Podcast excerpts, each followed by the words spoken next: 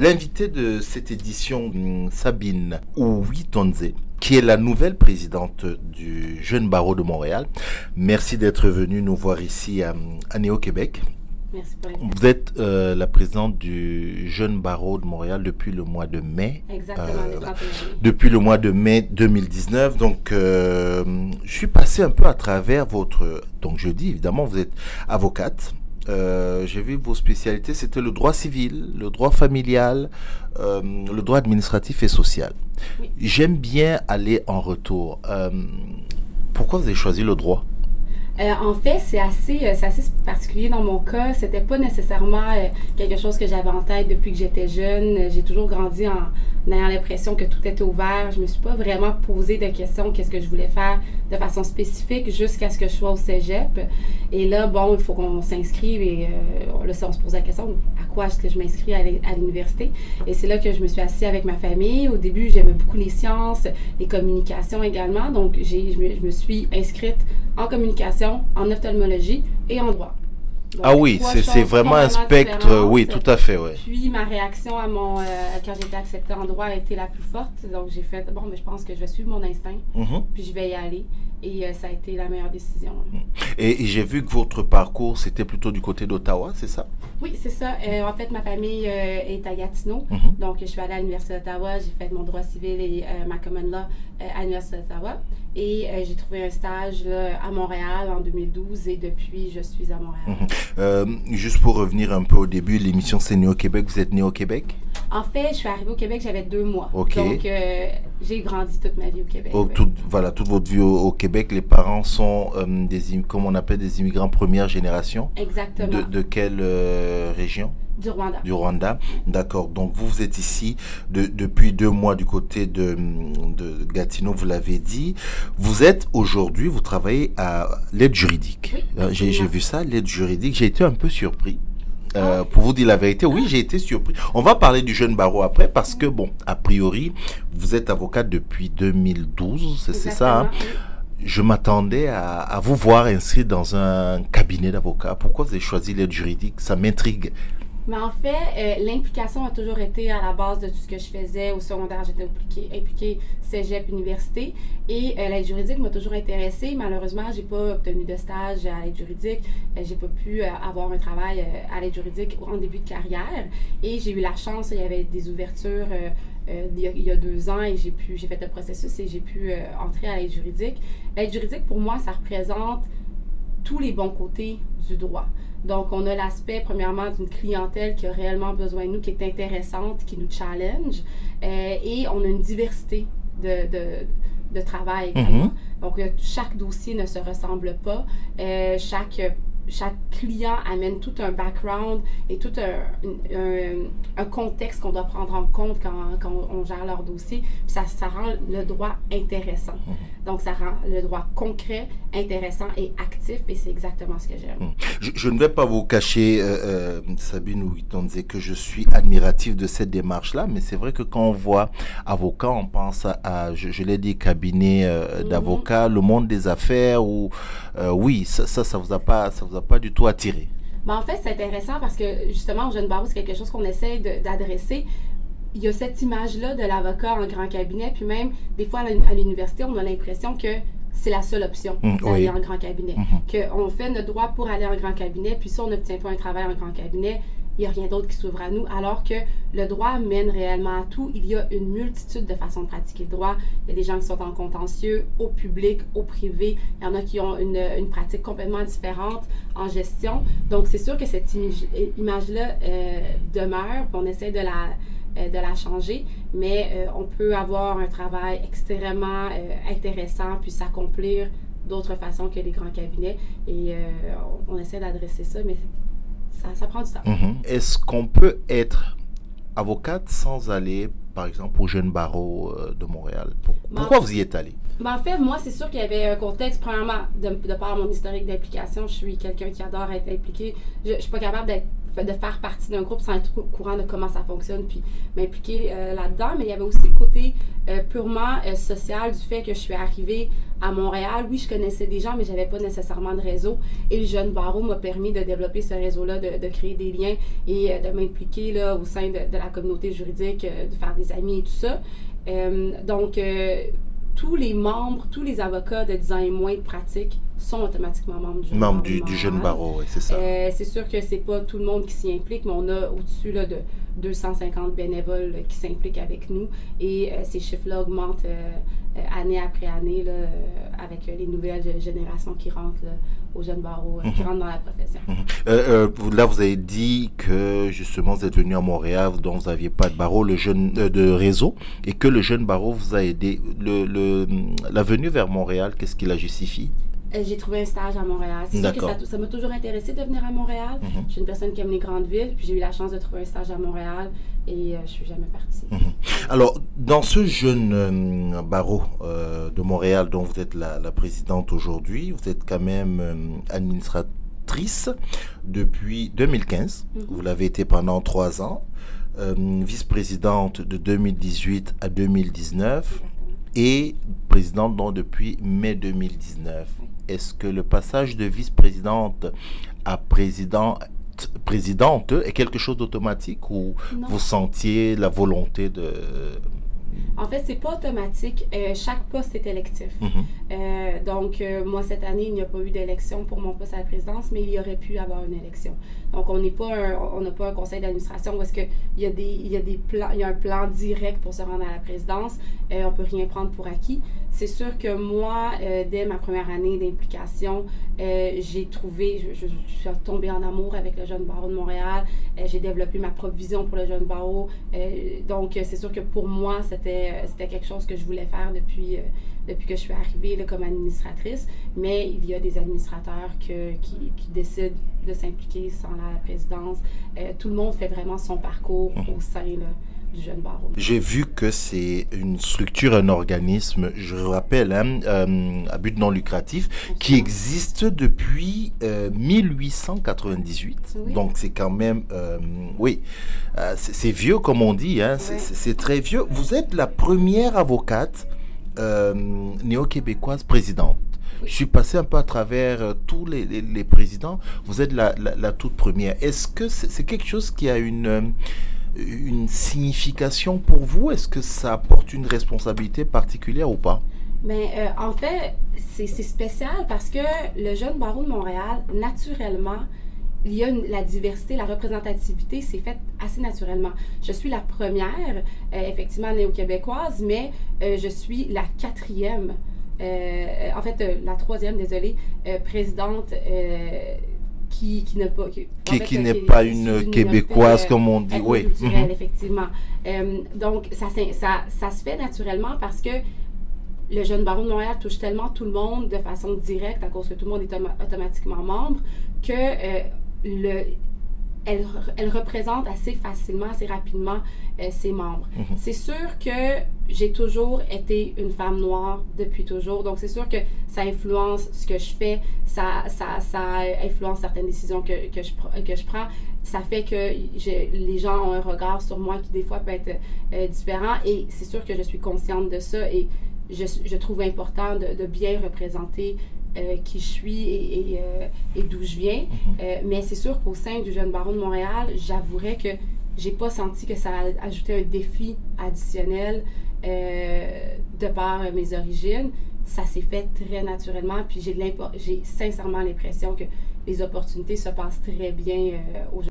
On sait que le jeune barreau, c'est surtout, on, s'y fait ses armes, hein, les, les, avocats. C'est pas, est-ce que ça sert aussi à ça? Ça nous aide à faire ses armes, mais c'est sûr que oui. Euh, parce que euh, l'implication du Jeune Barreau de Montréal permet d'avoir des formations variées, mhm. permet de rencontrer euh, des membres de la magistrature, des, des, des, gens de différents cabinets, différentes pratiques. Donc, veut, veut pas, on apprend beaucoup par nos applications parce qu'on est confronté, on rencontre tellement de gens intéressants, tellement de gens différents. en plus de ça, on fait, des formations naturellement pour pouvoir bonifier ça, pour pouvoir avoir des, euh, des, formations pratiques qui peuvent aider réellement euh, nos jeunes avocats dans leur pratique. On offre du mentorat également. On a des programmes de mentorat pour permettre aux jeunes avocats d'avoir quelqu'un vers qui se tourner pour euh, des questions euh, qui peuvent sembler de base ou des fois plus complexes, conciliation travail-vie familiale, problème, un, un, dossier en particulier qui, qui nous pose problème. Donc, c'est sûr qu'on prend ce rôle-là aux jeunes barreaux de Montréal de, comme j'aime le dire, soutenir, uplift, venir élever mhm. euh, nos membres là, à, un niveau euh, vraiment, euh, vraiment élevé dans la profession pour qu'ils puissent devenir, justement, on est le futur de notre profession, on est le futur de, de la société. On veut que nos, que nos jeunes avocats soient bien outillés. Vous avez une activité que j'ai découvert, hein, les cliniques juridiques. Est-ce que dites-nous un peu un mot là-dessus À qui ça s'adresse et, et quels en sont les objectifs? La clinique juridique téléphonique, euh, c'est euh, ce qu'on appelle notre joyau euh, au Jeune Barreau de Montréal. on vient de terminer, si je ne m'abuse, notre 32e édition en avril dernier. On tient la clinique juridique deux fins de semaine par, par année. Donc, en octobre, le 26-27 octobre, je crois, cette année, il y aura également une fin de semaine en avril. Et en fait, c'est des jeunes avocats qui répondent à des questions juridiques au téléphone et les appels peuvent provenir de partout au Québec. Donc, c'est assez intéressant parce que euh, c'est un service qui va vraiment venir toucher tout le monde. Tout le monde qui appelle, euh, qu'on soit en Gaspésie, qu'on soit dans le nord du Québec, qu'on soit à Montréal, euh, il y aura quelqu'un au bout du fil qui va pouvoir donner de l'information juridique. Donc, c'est au-delà de juste un conseil de référer à, bon, aller voir tel, tel document ou tel pamphlet qui pourra vous... Non, c'est une vraie consultation, c'est ça. Oui, c'est mhm. sûr qu'on ne peut pas aller euh, très en profondeur parce que c'est quand même d'une durée limitée, mais on est capable de, vraiment rassurer les gens, leur expliquer leurs droits et les outiller pour la suite s'il y a mhm. quelque chose à faire. Mhm. Votre mandat est de un an Oui. Seulement Oui. C'est pas court, ça? Euh, c'est court, mais c'est intense. Oui, dites-moi en quoi, parce que je me suis dit, OK, en un an, quelle peut être la, trace qu'on laisse dans une institution comme celle-là qui a quand même, je dis encore, oui, née depuis 1898, en un an, qu'est-ce qu'on laisse? Mais c'est sûr que, eh ben, en fait, effectivement, on a célébré nos 120 ans euh, en novembre dernier. Euh, c'est un an, mais c'est pas juste un an isolé parce qu'on a quand même navigué à travers le jeune barreau. Donc, notre trace, on ne commence pas à la faire à l'année de la présidence. On l'a fait alors qu'on est administrateur responsable d'un comité. On l'a fait alors qu'on est peut-être secrétaire trésorier, vice-président, peu importe son parcours. Et l'année de présidence est vraiment fait pour essayer de donner sa touche, mmh. de donner sa touche sur l'institution qui existait avant nous et qui va continuer après nous.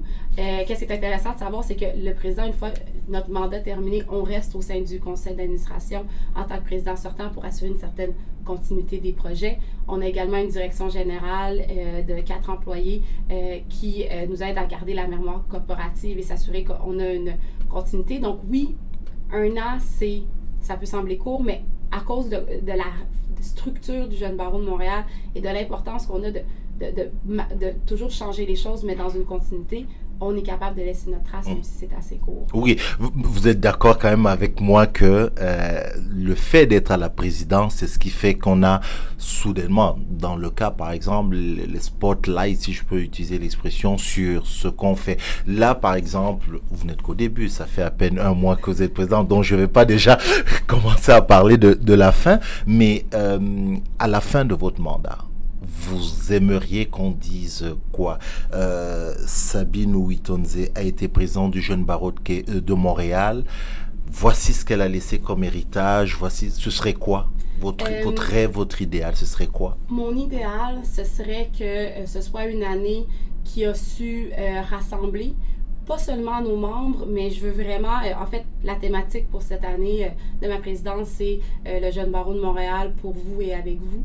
Euh, donc, le côté pour vous euh, de vraiment mettre sur pied, euh, en fait, pas mettre sur pied, mais prendre position pour nos membres dans les débats politiques, dans les débats juridiques, publics, euh, de que la voix des jeunes avocats soit entendue parce que, comme je l'ai dit, je le crois sincèrement, on est le futur de, de la société, on a ce rôle-là à jouer, euh, de vraiment bonifier les services qu'on offre aux membres.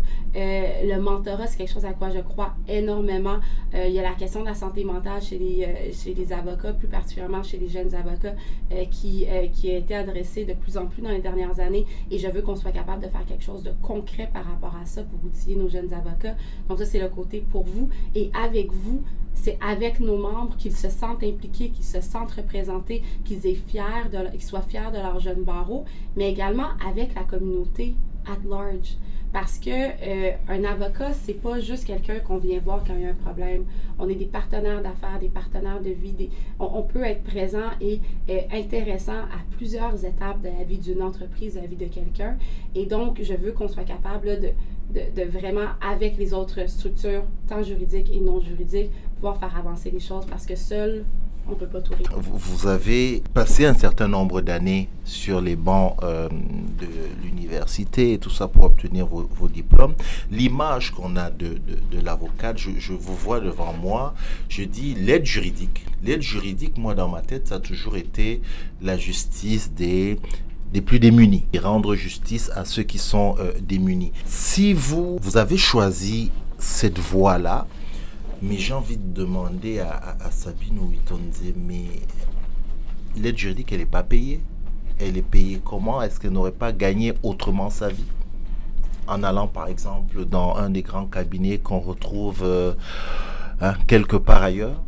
Ben, C'est sûr que, euh, bon, moi, sûr que je suis ici à titre de, présidente du Jeune Barreau de Montréal. Donc, c'est sûr que je ne vais pas nécessairement commenter la question. Je ne sais pas si c'est là où est-ce que vous allez avec la question de, des, euh, des, conditions de travail, la loi juridique. Euh, je pense qu'au-delà des conditions de travail, en tant que jeune avocat, quand on décide de c'est quoi, quel genre de pratique on veut aller, mm-hmm on peut pas mentir que l'argent est un facteur, mais au-delà de ça, il faut aimer qu'est-ce qu'on fait. Il mhm. faut trouver une pratique qui nous ressemble, qui fonctionne pour nous et une façon de pratiquer. Et pour moi, c'est pas juste l'aide juridique, c'est l'aide juridique avec mon implication au jeune barreau. Un sans l'autre ne ferait aucun sens pour mhm. moi. Euh, donc, je pense que chaque type de pratique peut amener beaucoup chez l'avocat tant qu'on est, on a trouvé son X, comme on dit, et que qu'on a vraiment trouvé notre façon de, de pratiquer et mhm. de redonner en même temps. Mhm. Donc, ça peut être en grand cabinet. On a beaucoup de bénévoles qui sont en grand cabinet. On a beaucoup de bénévoles qui sont au public. La variété de bénévoles qui s'impliquent et qui donnent de leur temps et qui partagent les valeurs du Jeune Barreau de Montréal et pour qui on parle et pour qui on travaille et pour qui on veut s'approprier notre profession puis qu'on veut laisser notre marque, elle est diversifiée mhm. et elle est aussi légitime, peu importe la pratique qu'elle a, mhm. peu importe le salaire qu'elle a. Mhm. Vous, vous, vous savez, euh, j'allais dire, vous savez, tantôt quand je vous ai posé la question sur l'effet représentatif que, que, vous avez, je sais que vous êtes à la tête du jeune barreau de, de, de Montréal, donc comme je l'ai dit tantôt, ça n'arrive pas souvent. Une, là, vous êtes euh, dans cette émission, on a cet entretien aujourd'hui, une jeune fille noire qui vous regarde, là, qui dit Ah, tiens, elle est avocate, elle est présente du jeune barreau de, de, Montréal. Euh, quel conseil vous lui donneriez? Quand elle vous euh, regarde là, par exemple, quel conseil vous lui donneriez? De suivre son instinct, de rien prendre pour acquis. puis ça, c'est quelque chose qui est venu de ma famille. Je pense que beaucoup d'enfants d'immigrants voient des parents résilients, des parents qui euh, fonce, qui, qui gère l'adversité comme une façon d'avancer, non pas un frein. Et c'est vraiment quelque chose que euh, je pense que, ben, en fait, que j'espère que les gens vont retenir de mon passage au, Jeune Barreau de Montréal, que beaucoup de choses sont disponibles et sont accessibles. Il faut juste que tu suives ton instinct, que tu ailles de l'avant, que tu aies confiance dans tes accomplissements, que tu sois ouverte aussi à la critique autour. On fait tous des erreurs, mais si on. En fait, quand je dis s'approprier sa profession, c'est s'approprier sa voix aussi. Euh, si tu te donnes un but et que tu fais tout pour ça et que tu es capable de vraiment faire les sacrifices nécessaires, de, faire les avancées nécessaires, de ne pas avoir peur, de dire aux gens, mais moi, c'est ça mon but. peut-être que tu ris de moi, mais moi, c'est ça mon but, puis je vais le faire. Tu peux te rendre. Puis je vois beaucoup, beaucoup, beaucoup. On fait les assermentations, on a beaucoup, beaucoup de personnes, euh, des néo-québécois qui sont assermentés à chaque, à chaque mois. Et euh, je pense que bientôt, la profession là, va être encore plus représentative de la de la communauté montréalaise et québécoise. Ah, voilà. on, on, se dit que ce que vous venez de dire là pour terminer va vraiment se, se réaliser. Merci beaucoup à vous. Merci à vous d'être venu nous, nous, nous, parler un peu euh, ce matin. Et euh, on ne peut s'empêcher de dire, ben oui, bravo euh, d'être cette représentante là. Et pour celles qui vous suivent, euh, voilà vous êtes un, un, exemple, comme vous dites, c'est de ne pas, de suivre son instinct, comme vous avez dit, et puis laisser votre marque, comme vous avez dit, au sein du, du jeune euh, barreau de Montréal. Merci encore, et puis bon, bon mandat. Merci beaucoup. Merci.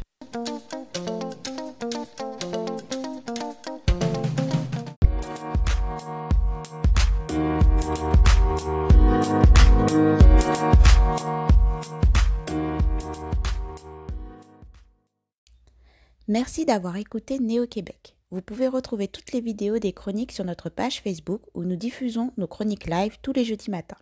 N'hésitez pas à vous abonner également au podcast sur la plateforme que vous préférez, à recommander, partager et nous laisser vos commentaires. Cela aide toujours. Un lien est disponible dans les notes des épisodes pour nous laisser des messages audio que nous pourrons écouter et pourquoi pas partager dans un prochain épisode. Et pour conclure, on vous laisse avec une citation de Haute Lord. Lorsque nous parlons, nous craignons que nos mots ne seront pas entendus ou accueillis mais quand nous sommes silencieux, nous craignons toujours. Il est donc préférable de prendre la parole.